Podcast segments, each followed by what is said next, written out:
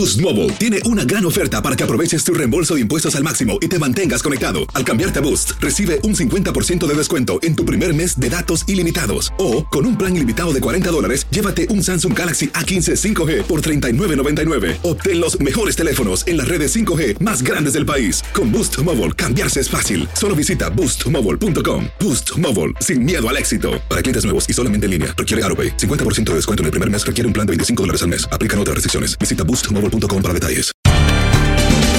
Bienvenidos al podcast de Buenos Días América, la revista radial más completa para los hispanos. Política, salud, economía, tendencia y deporte son algunos de nuestros temas. Bienvenidos.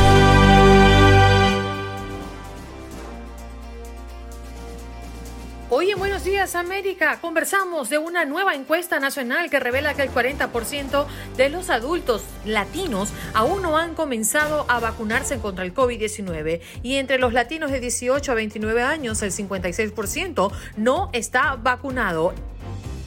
Y Erika Bernal Martínez de Naleo Educational Fund nos acompañó para hablarnos de esta encuesta. Dayton Lino, periodista y analista político, director de la agencia digital de noticias AINE en Ecuador, para analizar el encuentro entre el presidente Joe Biden y el presidente de Rusia, Vladimir Putin. Ofrecieron esta evaluación positiva de la primera cumbre que sostuvieron en Ginebra, Suiza. Y Ron McGill, director de comunicaciones del Zoológico de Miami, millones de cigarras invaden Estados Unidos. Desde Tennessee hasta Nueva York, los insectos han salido a la superficie tras 17 años de vida subterránea. En Buenos Días América, tu opinión importa. Llámanos, llámanos. Teléfono en cabina 1833-867-2346. Llámanos 1833-867-2346. Llámanos.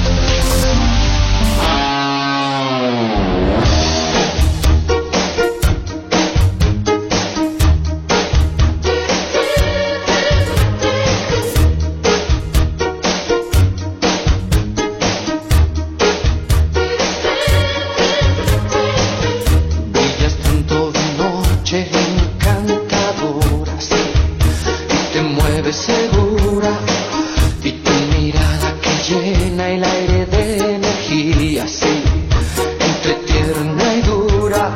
Háblame de ti, bella señora, háblame de ti y de lo que sientes. Háblame de ti, de tus silencios, háblame de ti, de tus amantes y de tus amantes. Háblame de ti a través del 1833-867-2346, particularmente hoy, que la selección de Colombia y la selección de Venezuela se verán las caras en la Copa América. ¿Por cuál se inclinaría? Llámenos al 1833-867-2346. Yo le perdí el interés a la competencia porque cuando hay trampa por delante no se puede. No se puede competir así, Juan Carlos. No se puede, no se puede. Vamos 4-4. Empate en este momento entre la vino tinto y la tricolor colombiana. Demasiada, demasiada trampa. Vámonos con nuestra próxima invitada. Ella es Erika Bernal Martínez de Naleo Educational Fund. Está con nosotros porque una nueva encuesta nacional revela que el 47% de los adultos latinos aún no han comenzado a vacunarse contra el COVID-19 y entre los latinos de 18 a 29 años, el 56% no está vacunado. Erika, muy buenos días. Gracias por estar en Buenos Días, América. Buenos sí, ahora días. perfectamente. ¿Cómo amaneces? Ah, muy bien. Muy bien, un placer estar con ustedes. Gracias por la invitación. ¿Cuál es la población que se tomó en cuenta para esta encuesta, Erika? Y explícanos un poco estos resultados que ha arrojado. Claro que sí, pues el Fondo Educativo Naleo en, colabora- en colaboración con otros grupos, incluyendo el African American Research Collaborative, hizo esta encuesta nacional amplia que alcanzó a todos los estadounid- estadounidenses de todos los grupos raciales, pero tiene una muestra latina bastante grande, entonces eso nos permite poder indagar de una manera más profunda y entender con más precisión a lo que está ocurriendo en nuestra comunidad en cuestión de las vacunaciones contra el COVID. Erika, buenos días. ¿Es representativa la muestra que tuvieron de los latinos en, en Estados Unidos para agarrar el global de la población que nos permita determinar que efectivamente estamos en esos números tan bajos de vacunación? Porque yo quedé sorprendido. Así es, fíjese que este, esta encuesta nos da un marco de referencia para poder entender de manera más profunda cuáles son aquellas diferencias raciales entre los diferentes grupos en cuestión de las tasas de vacunación. Y efectivamente, como ustedes indicaron al principio de la entrevista, hemos aprendido que hay ah, una población bastante significativa entre, entre la comunidad latina que aún no ha comenzado el proceso de vacunarse. Y hay algunos grupos específicamente que están ah, en particular en riesgo en contra del COVID mientras esos números siguen así. Un grupo es los latinos entre los 18 a 29 años de edad. 56% de ellos aún no están vacunados en comparación a solo a el 20% de las personas mayores de 65 años. Así que hemos hecho bastante trabajo bueno en cuestión de las personas ah, de mayor edad entre nuestra comunidad. Pero otros dos grupos que también aprendimos que tienen ah, tasas de vacunación más bajas son aquellos latinos que no son ciudadanos y viven en comunidades más rurales a través del país. Es interesante ver eh, algunas aristas del resultado que ha dado esta encuesta, porque por una parte eh, están dividiendo mm, a los latinos que hablan y los que no hablan inglés. Y los latinos que hablan español tienen tasas de vacunación más altas, Erika. Así es, yo creo que eso lo podemos dar al hecho de que generalmente los medios de comunicación en español siempre han hecho un excelente trabajo, incluyendo Univisión, tiene una trayectoria bastante profunda de siempre proveer información a nuestra comunidad en varios temas importantes, incluyendo este, como lo hemos visto en otras ocasiones en las elecciones, sobre el proceso de ciudadanía. Entonces, eso nos muestra que la gente ha estado escuchando los mensajes que se han estado dando y hay un reto, nosotros hemos dado un reto a los medios de comunicación en inglés, que quizás tienen que hacer un mejor trabajo en asegurarse de también proveer información crítica para aquellos latinos que generalmente eh, se comunican quizás primordialmente en inglés. Y no es sorprendente, dato que el grupo donde hay que mejorar estas tasas de, vacunación son los jóvenes que quizás eh, generalmente tienden a comunicarse primordialmente en inglés. Erika, y entre las preguntas que le plantearon a, a los participantes de esta encuesta, ¿lograron establecer ustedes qué está llevando a que no se vacunen? incredulidad, falta de información? Es una excelente pregunta. Eh, una de las ah, temas que salió más recurrentes es que en realidad aquellos que no lo han hecho tienen preguntas sobre la seguridad y la eficacia de las vacunas. Entonces sabemos que para poder contrarrestar esas preocupaciones tenemos que seguir dando bastante información a nuestra comunidad y otras cosas importantes que salieron que tienen implicaciones de cómo vamos a a seguir adelante con este proceso de animar a las personas que tomen la vacuna es que eh, mostró la encuesta que nuestra comunidad tiene una preferencia bastante alta por recibir la vacunación a través de una consulta médica. Ah, quizás precisamente para asegurarse que estas preocupaciones, preguntas sobre salud puedan ser tratadas quizás de una manera más personal, de una manera privada. Y eso tiene una implicación bastante importante de cómo el país tiene que pensar en esta próxima etapa de, de las vacunas y cómo se van a dar a aquellas personas que aún no las han tomado.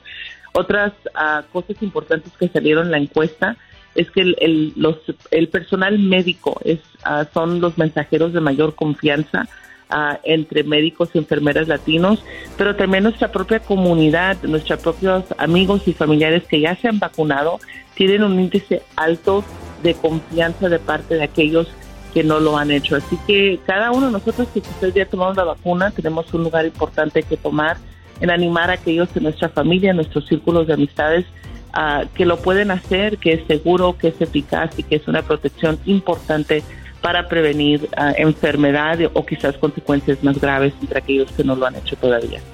Erika, agradecemos que hayas pasado por Buenos Días América para darnos estos datos que son sumamente curiosos, interesantes y que, bueno, particularmente a Juan Carlos y a mí nos ha sorprendido. Un abrazo, que tengas un excelente día. En Buenos Días América se habla de política. Y ya estaremos hablando del el encuentro de los presidentes de los Estados Unidos, Joe Biden, y el presidente de Rusia, Vladimir Putin, ofreciendo pues una evaluación positiva de la primera cumbre que sostuvieron en Ginebra, Suiza, tal día como ayer, señor Juan Carlos, la noticia que ha impactado al mundo de interés mundial, por supuesto. Así es, Andreina, y es que hubo varios temas que fueron muy puntuales, tocados entre los dos mandatarios de las dos naciones más poderosas en términos nucleares. El primero, ciberterrorismo, cómo hackers han atacado eh, intereses económicos bastante sensibles en los Estados Unidos. El segundo, la situación en Ucrania, la presencia militar rusa en este país. El tercero, derechos humanos y democracia, algo que tiene que ver con la situación del opositor ruso Alexei Navalny y que el presidente Biden le dejó claro al presidente Putin que sería devastador si Navalny llega a morir detenido. Y el cuarto y quizás más sensible que genera más temor entre las personas, los habitantes de las dos naciones, es la seguridad nuclear y la posibilidad de que este conflicto, que hasta el momento ha sido solo verbal y que se ha mantenido tenso en los últimos años, pueda escalar al siguiente paso. Bien, vámonos con nuestro próximo invitado porque ya está conectado a través del streaming, compartiendo con toda nuestra audiencia de costa a costa en más de 25 emisoras en todo el territorio nacional, pero también a través de nuestro Facebook Live. Tayron Lino, periodista y analista político, director de la agencia digital de noticias AINE en Ecuador. Buenos días, ¿cómo estás, Tayron? Gracias por estar con nosotros. Hola, ¿qué tal? Eh, colegas y también, sobre todo, saludo a todos sus seguidores, a todos quienes los acompañan en sus transmisiones. Más que un acuerdo, una evaluación positiva es lo que podríamos sacar del encuentro entre los presidentes de Estados Unidos y Rusia, Taylor.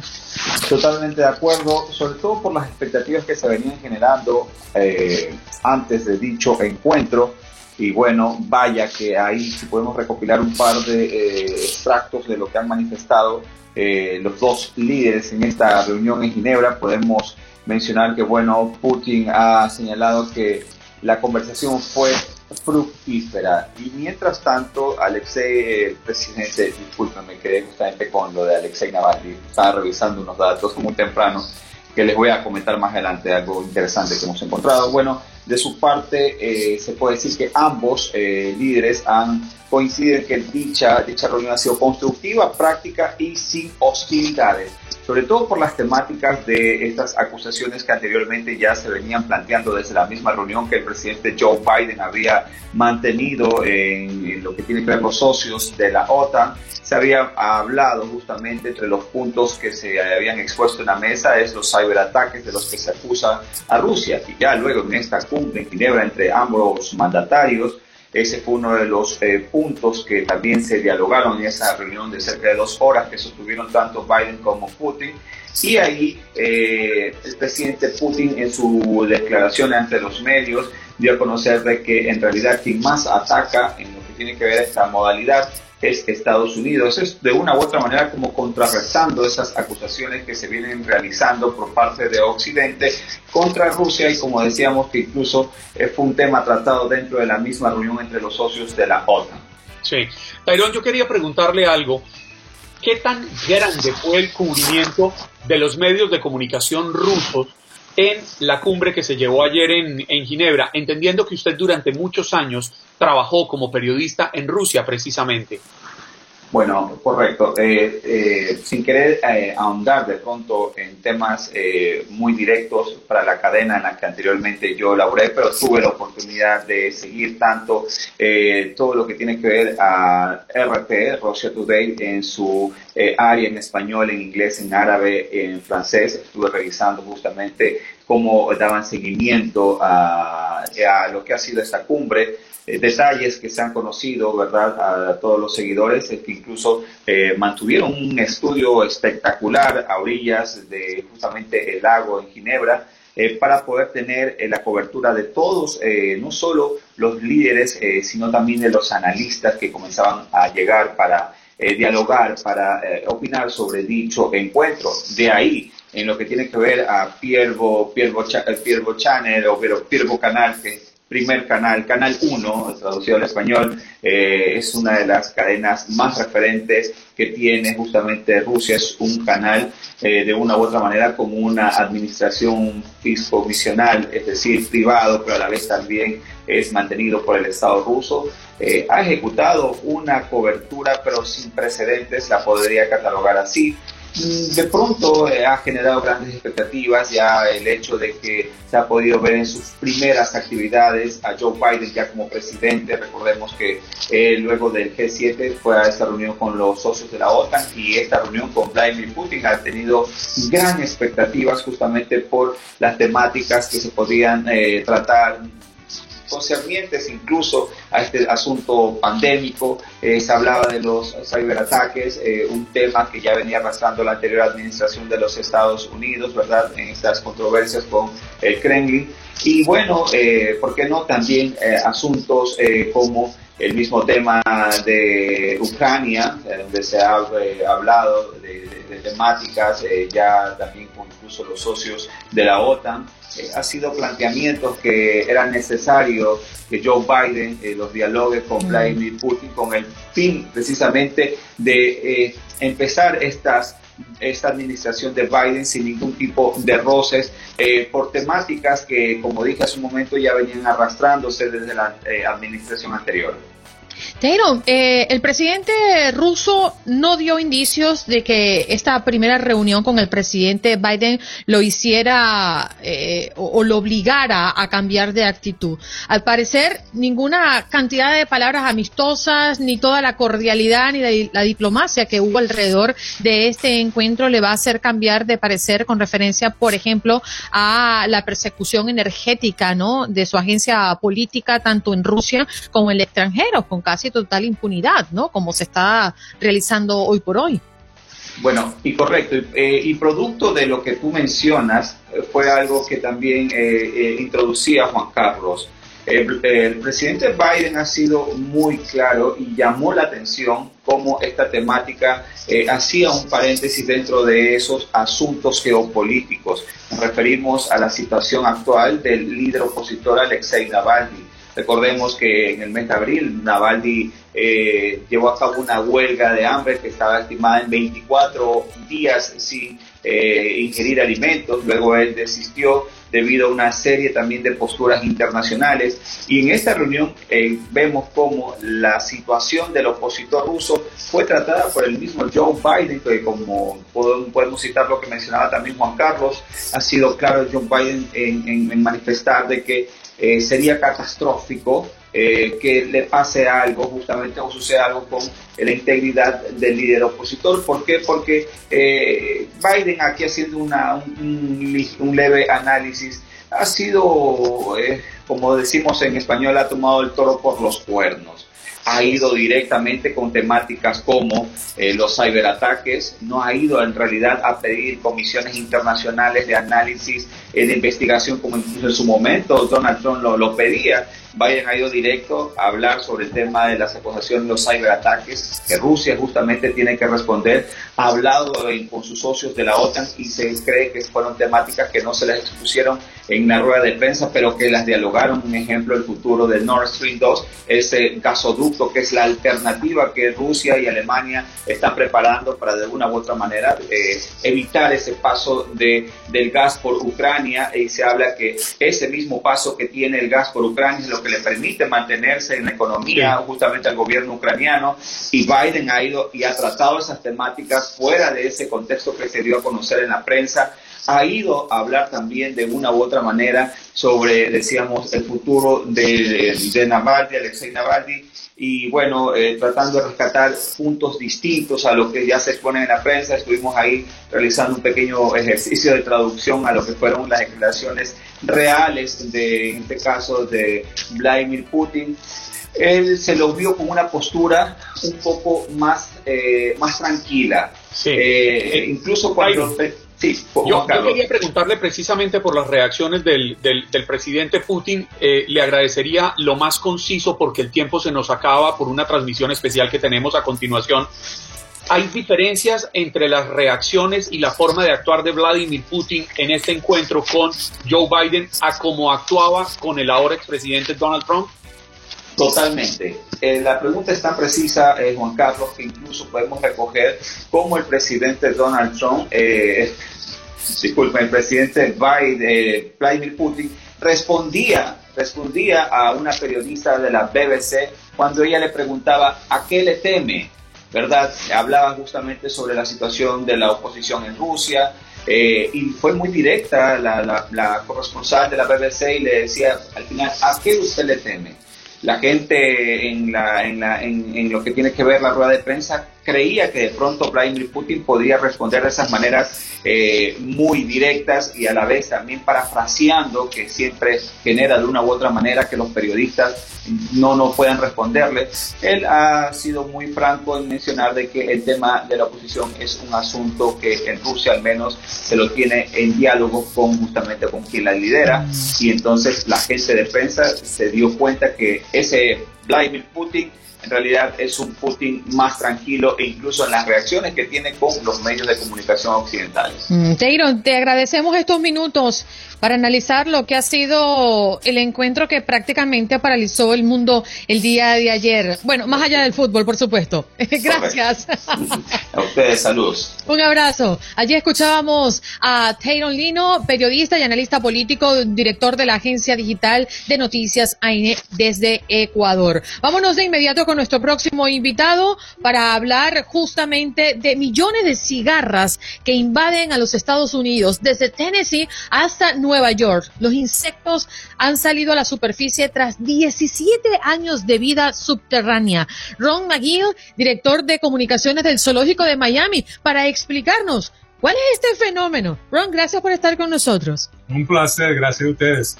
Mira, esto es algo que pasa cada 17 años. Es una población de estos los digamos cicadas, yo no sé cómo lo dicen en español, uh, pero es un insecto bien, está bien.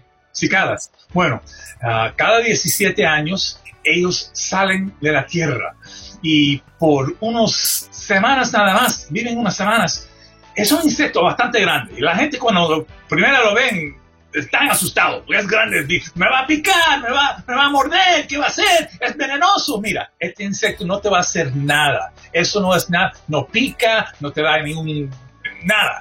Uh, y, lo pueden comer también. Uh, no nada más otros animales que lo comen como un comida sabroso. El ser humano lo puede comer también. Hay seres humanos que lo están cocinando, haciendo varias clases de, de cocina con, con estos, estos uh, insectos. Ahora, la cosa que es un poquito para la gente es que hacen tanto bulla. Es una bulla tan, tan grande, tan alto, que de verdad ese, se parece como un, un buzzsaw. Uh, es algo fuerte. Pero mira, como ser humano, nosotros debemos mirar esto como un fenómeno de la naturaleza que de verdad es muy interesante. No están haciendo ningún daño al ambiente natural. Además, están dando comida a muchos animales. Comen nada más el sap y el azúcar que salen de los árboles. Sí. Van a, a buscar sus su machos, sus, sus hembras, van a poner sus huevos y por otros 17 años van a haber silencio. Pero eso es lo que yo le quería preguntar, Ron, y muy rápidamente, porque estamos muy ajustados hoy de tiempo. Sí. ¿Por qué se habla de un periodo de 17 años? ¿Realmente cuánto vive esta chicharra? Bueno, viven como 17 años y 6 meses, porque ponen sus huevos y entonces cuando salen nada más unos semanas están vivos, pero de verdad empiezan a vivir cuando se nace en el huevo abajo de la tierra y eso es como, eso como, yo no sé decirlo en español, es como el uterus de, de la mamá, es la tierra, ellos crecen en la tierra por, toma 17 años antes que pueden salir de la tierra cuando ya tiene 68 grados de temperatura, salen de la tierra y entonces wow.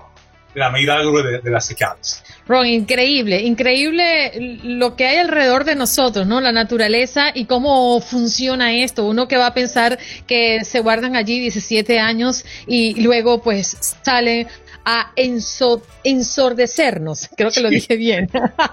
Ron, gracias. Un abrazo y que tengas estupendo jueves. Igual, gracias a ustedes. Bye bye.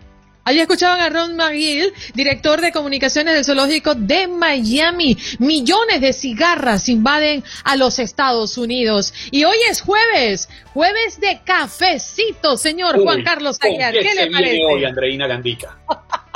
Bueno, tenemos a un invitado que es de la casa, ¿eh? Es de Univision y es el chef de Despierta América, el recién ganador de Mira quién baila.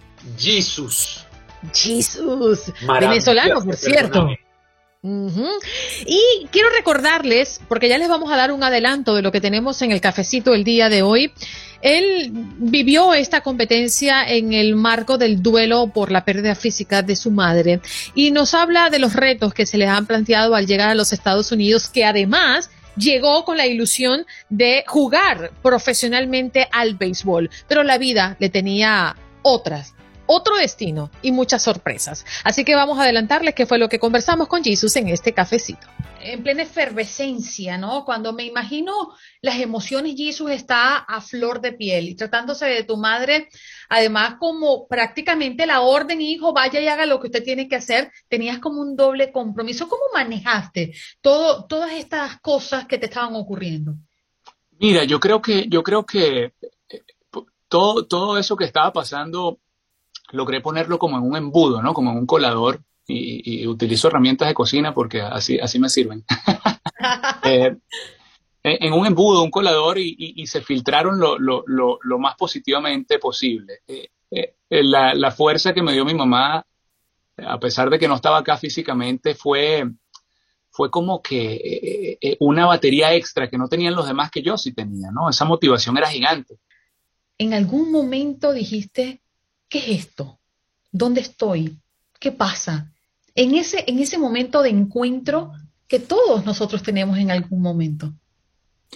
Se tiene mucho, Andrés, se tiene mucho durante, mira quién baila antes, mira quién baila eh, en la ducha, en la mañana antes de salir a la casa, en la noche antes de dormir, como dices tú, uno cierra la puerta y muchas veces preguntas, no, no solo por lo de mi mamá, obviamente lo de mi mamá fue, fue, fue mayor, ¿no? Y, y fue una decisión grande, un esfuerzo eh, sobrenatural, pero, pero eh, eso es algo que uno siente siempre, pienso yo, ese pensamiento de qué estoy haciendo, qué hago, lo estoy haciendo bien, es lo correcto. Eh, y, y, yo creo que con la satisfacción de cómo se van desenvolviendo las cosas, más lo que ya uno ha vivido, te obligan a que, a que todo tiene que ser felicidad. hoy en día poder hacer lo que yo estoy haciendo es una gran bendición. O sea, el hecho de que yo no esté todavía lavando platos o que no esté todavía sirviendo mesas, que no tiene nada de malo, simplemente que uno voltea y, va viendo la evolución, ¿no? El lado oscuro existe, pero tú sabes que yo pienso que a mi favor, eh, eh, el tema de estar en la cocina, el tema de no estar quizás en telenovelas, el tema de quizás no estar en, otra área del entretenimiento o la farándula, me ha facilitado a mí mucho y, y me ha suavizado a mí el camino, porque... Bueno, ahí teníamos al chef Jesus de Despierta América eh, que lo vamos a tener hoy a las 6 de la tarde en nuestro Facebook y en nuestro podcast estrenando Cafecito Nuevo. Juan Carlos. Qué maravilloso personaje, Andreina. Recuerdo las lágrimas de Jesus cuando estaba en el reality recordando este doloroso episodio que usted nos trae en el cafecito. Sí, señor, no se lo pierdan. Señor Juan Carlos, ¿la competencia cómo quedó? Quedamos 4-4, mi querida Andreina Gandica, en un empate magistral. Magistral, aunque usted va a decir que le robaron el triunfo, usted, todo, todo, todos los que pierden apelan a, eso, me robaron, pero quedamos 4-4. Bueno, cuatro acá, cuatro. Hacemos una pausa, continuamos juntitos aquí en la pausa comercial para toda nuestra gente del Facebook Live y a ustedes les decimos que mañana lo volveremos a hacer, ¿eh? A las seis de la mañana, hora del este. Este programa continúa con la previa del próximo juego de la Eurocopa que estaremos transmitiendo a partir de las nueve de la mañana. Ucrania, Macedonia. Ya regresamos. 2020 se vive en tu DN Radio y este viernes te traemos el enfrentamiento entre Suecia contra Eslovaquia. Al terminar este partido, no te pierdas el choque entre los subcampeones del mundo, Croacia, y la líder de grupo, República Checa. Y se viene República Checa,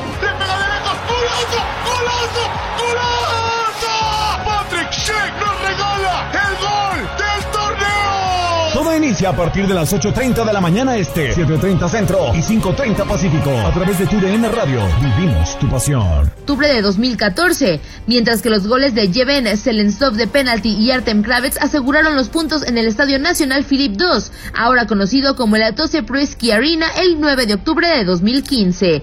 El portero Andriy Piatov dejó su portería en cero en ambos partidos para Ucrania. Ucrania finalizó tercera del grupo C con 19 puntos y se clasificó para la UEFA Euro 2016 gracias a su triunfo en el playoff contra Eslovenia. Macedonia del Norte, con una victoria y cuatro puntos en sus 10 partidos, terminó última del grupo.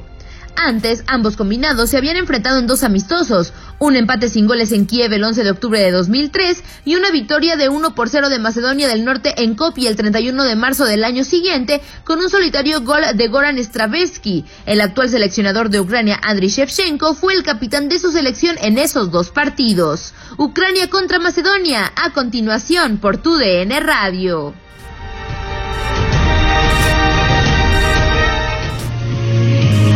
Aquí vivimos la pasión de la Eurocopa. Ya estamos a pocos minutos de que comience el primer partido de esta jornada de jueviernes. Y para ello le damos la bienvenida formalmente al cierre de Buenos Días América, Antonio Camacho y a Juan Carlos Zamora, que nuevamente están con nosotros. ¿Cómo están muchachos? ¿Qué pasa, Andreina? Qué gusto saludarte. Ya estamos completamente listos para el arranque de este partido entre Ucrania y Macedonia del Norte. Dos equipos urgidos urgidos lo que le sigue por el triunfo y vamos a tener eh, el segundo encuentro en su historia de Macedonia en lo que es la fase final de la Eurocopa y Ucrania que tiene a un Yarmolenko que nos deleitó con un golazo frente a Países Bajos en la jornada número uno. Sin duda alguna, Juan Carlos, este partido tiene buenos dotes y también tiene mucha historia, también la cuestión de la política de lo que ha vivido Macedonia del Norte. ¿Cómo estás, eh, Andreina, Toño Camacho, amigos? Eh, un gusto saludarles. Sí, es un eh, inicio de Eurocopa interesante, porque la realidad es que eh, tal vez muchos pues se han podido dar cuenta que todos los partidos de este torneo tienen un nivel bastante atractivo. Entonces, más allá de que lo que sucede a veces, por ejemplo, en el Mundial o en otros grandes torneos, pues donde sí hay ciertos encuentros que no se viven de la misma forma, pues en la Eurocopa hemos vivido cada uno de ellos de una forma bastante especial. Esta jornada arranca precisamente con el Ucrania contra Macedonia del Norte, que es un partido pues prácticamente inédito en esta eh, Eurocopa, en estas fases finales. Ya estaremos dando más detalles y más datos porque vaya que hay bastante tela de donde cortar. Sí, señor, muchachos, ustedes los cuenta bien y Andrea con su gran trabajo allá en esa entrada que nos ha hecho para ambientar lo que significaría este primer juego de la jornada del día de, hoy. Debemos hablar de que es el encuentro de los perdedores, de los derrotados. Lamentablemente el debut de Macedonia fue amargo, fue arrollador, ¿no? Y por otra parte, una eh, Ucrania que cayó también en ese primer choque europeo y por parte de lo, como ya lo comentabas tú, Toñito, también comienzan con una derrota importante en ese primer encuentro de la Eurocopa. Y sabemos que en estos, em, e, e, en estos torneos cortos y de tanta tensión, ganar en el primer partido es sumamente importante y determinante para lo que resta. Sí, sí, sí, tienes toda, toda la razón en cuestión de lo que está viviendo Macedonia y es que volvemos al tema de lo que hemos platicado y de lo que hemos visto durante toda la, la Eurocopa. Es la primera vez que Macedonia puede calificar a esta fase final y están buscando y en las palabras del, del técnico eh, Igor Angelovsky, aquí hay mucho Angelovsky, mucho que finaliza con Ovsky, eh, dice que el, objetivo son octavos de final y de ahí pues ya lo que sea Dios quiera el, que al que ellos crean algo por el estilo pues van a buscar un poco más. Se ve bastante complicado pero de que pueden lograr sacar un resultado entre Ucrania salvo tu mejor opinión también Juan Carlos puede suceder Sí, sí hay un partido en el, eh, digamos, papel en el que podrían eh, lograr la hazaña de conseguir su primera victoria en una fase final de la Eurocopa, pues eh, tendría que ser este, porque además hay que recordar que bajo el formato que se tiene en esta Euro, pues hay la esperanza todavía para los equipos que están en el tercer lugar de sus grupos de poder clasificar. Algunos podrán avanzar a la siguiente fase y esa, digamos, es la vía que podrían utilizar. Sin embargo, pues bueno, eh, del otro lado, Ucrania eh, también es un equipo que está llamado, pues bueno, dentro de este grupo a ser el que pelea por lo menos el segundo puesto eh, en este sector. Entonces, pues será bastante atractivo el partido por lo mismo, porque podría representar la última vela de esperanza para ambos equipos de estar en la siguiente fase. Y no solamente el Ucrania-Macedonia lo estaremos transmitiendo y es parte de la jornada, sino que Dinamarca ante Bélgica y Países Bajos ante Australia completarán la jornada de Eurocopa el día de hoy. Ya regresamos al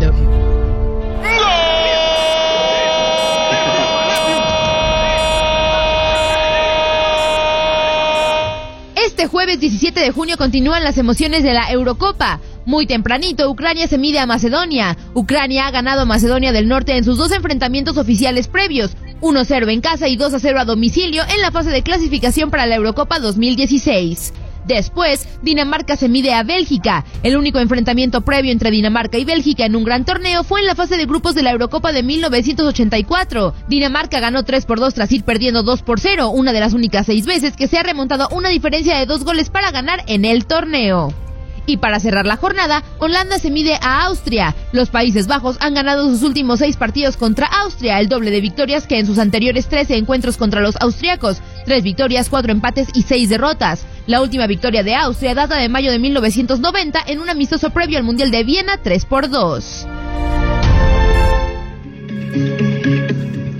Comentábamos en nuestro corte comercial, pues para nosotros acá en la mesa, ¿cuál significaría, y se los pregunto a ustedes, Toño y Juan Carlos, el partido con más tensión de la jornada de hoy? Perdón, ah, yo creo que realmente lo que me comentábamos, el Países Bajos, Austria, tiene ese dote de que como los dos ganaron, y los dos tienen que buscar el liderato para evitar a las grandes potencias que en otros grupos queden en primer lugar, tienen que ganar este encuentro. Ahora, si en esta situación alcanza a existir un empate entre Austria y Países Bajos y gana hoy Ucrania, se pondría apretadísimo, así como el cinturón que traigo hoy, apretadísimo, Juan Carlos, apretadísimo el grupo. Sí, y es lo que platicábamos, ¿no? Eh, empiezan ya a hacer cuentas la mayoría de los equipos, porque el formato de esta Eurocopa le da la posibilidad a los terceros lugares, a algunos de los terceros lugares, de que puedan avanzar, pero empiezas a ver los cruces que ya están eh, y sobre todo los cuadros para ir avanzando, y entonces ahí es donde ves la importancia de los partidos. Yo también coincido, el de Países Bajos contra Austria eh, es uno de los partidos donde hay menos margen de error, sobre todo pensando a futuro, es decir, en que la última jornada de esta primera fase regular en, el torneo, pues eh, ya no tendrían que tener eh, tanta presión. Sería un catalizador importante. Aprovechar también para invitar a la gente pues, a que nos sigan todas eh, las diversas transmisiones del día. En el Dinamarca-Bélgica estará Marco Cancino con Ramón Aranza. En el de Países Bajos contra Austria, Diego Peña y Ramón eh, Morales. Y bueno, pues junto con Toño Camacho y su servidor, pues estaremos en el arranque en este partido de Ucrania contra Macedonia del Norte. Una jugada muy futbolera, por supuesto, a través de tu N Radio. Y para complementar, en la tarde tendremos los juegos de la Copa América, en donde estará la selección de la Vino Tinto y también Colombia y si no mal recuerdo, Argentina contra Uruguay. No, eh, Brasil. Brasil, Brasil, Perú, gracias, gracias. Brasil, Perú. Argentina, Uruguay será mañana. Es que ya quiero que juegue Argentina. Yo ya quiero que juegue Messi. Yo ya quiero que juegue Argentina. Aprovechando que Toño lo puso en la mesa, no fui yo, eh, porque si lo dicen, empieza a manipular la cosa. Eh, oye, yo, yo le decía a Juan Carlos, mira, yo, yo, entiendo que mejor equipo y mejor selección está llevando a Colombia, pero si Colombia juega como jugó ante Ecuador, eh, en el primer partido de Copa América y Venezuela mantiene su juego tal cual jugó en los primeros 30 minutos ante Brasil, Venezuela creo que le va a dar pelea. Fíjate que a mí esta selección de Venezuela se me hace buena. A mí se me hace que tiene una muy buena generación. Eh, la situación del COVID-19 fue el que terminó pegando bastante a esta vino tinto y, y, caso contrario a Colombia y hablando ya en cuestión realmente crítica y, y sin colores en el, en el corazón, a mí me parece que esta Colombia viene con un nivel mediano pegándole abajo. Realmente ganaron 1-0 a Ecuador con una genialidad de Edwin Cardona, pero de ahí en más muy poco lo que ha mostrado Colombia y a mí me sigue a mí me sigue dando a entender que pesa mucho la ausencia de James Rodríguez con todo y que ya también varios jugadores de la selección ya no lo querían en la con los cafeteros, Juan Carlos? Ah, para mí también eh, una de las figuras de esta selección y que normalmente se le criticaba porque no mostraba el mismo nivel en su club que en la selección es Juan Cuadrado. Juan Guillermo Cuadrado, ahora pues con esta ausencia que dices de James Rodríguez ha echado el equipo en sus hombros y ha demostrado pues bueno el, gran nivel que se le veía solamente por la televisión para los colombianos, ¿no? Eh, en las ligas europeas, ahora sí es que está teniendo un rol importante, entonces bueno, por ahí me parece que podría ser una de las armas principales y el otro lado coincido contigo, ¿no? En el caso de Venezuela es una selección que más allá de lo que ha sucedido en el entorno por el tema de la, del COVID-19 y de la, de la, eh, lo que ha sucedido, digamos, eh, y que ha derivado en eso, pues bueno, se ha compactado muy bien, ha entendido la forma en la cual jugarle a los grandes equipos en este tipo de partidos, porque no es lo mismo que en las eliminatorias, ¿eh? En las eliminatorias por ahí traes todavía el colchón de de pronto jugar como local, no, acá pues es a matar o morir en cada uno de los partidos y me parece que bueno, son conscientes de ello y no será un partido nada sencillo para la selección de Colombia. Hoy gana, hoy gana Venezuela, Andreina, hoy gana Venezuela. 1-0. 1-0. Dará la campana. 1-0. 1-0, línea de 10 y va a ganar Venezuela. No hay, no hay mejor competencia que cuando se da la pelea. Es decir, cuando una selección gana, gana, gana, y entonces los demás quedan como espectadores, la competencia se pone un poco floja. Pero cuando todos aportan, acumulan puntos y llegan hasta la recta final, todavía decidiendo quién gana, yo creo que ese es el mejor sabor del fútbol. Y queremos recordarle a toda la audiencia que Buenos Días América de Costa a Costa se dé su última hora de programa para iniciar la transmisión del partido de hoy, el primer partido por la Eurocopa el día de hoy, Ucrania y Macedonia, muchachos. Lo único que nos resta es decir que rueda el balón, porque ahora es que tenemos fútbol en la jornada. Así es, solamente falta para que lo podamos cantar y gozar que podamos disfrutar del deporte que mueve más corazones, que hace que el grito se haga uno solo. Tranquilo, tocayo, tranquilo. Ahí mi tocayo de repente me escuchó con la frase y dijo, tranquilo, muchacho, pero sí. Todavía no, todavía no dice. Todavía, pero bien lo mencionas, ya estamos viendo en los monitores de apoyo que tenemos aquí para la, para la transmisión. El estadio eh, eh, está también en su buena capacidad, toda la gente de Macedonia, toda la gente de Ucrania en este National Arena de Bucarest, Bucarest, porque mucha gente lo confunde con Budapest pues está a tope y la verdad es que el estadio está espectacular, Juan Carlos.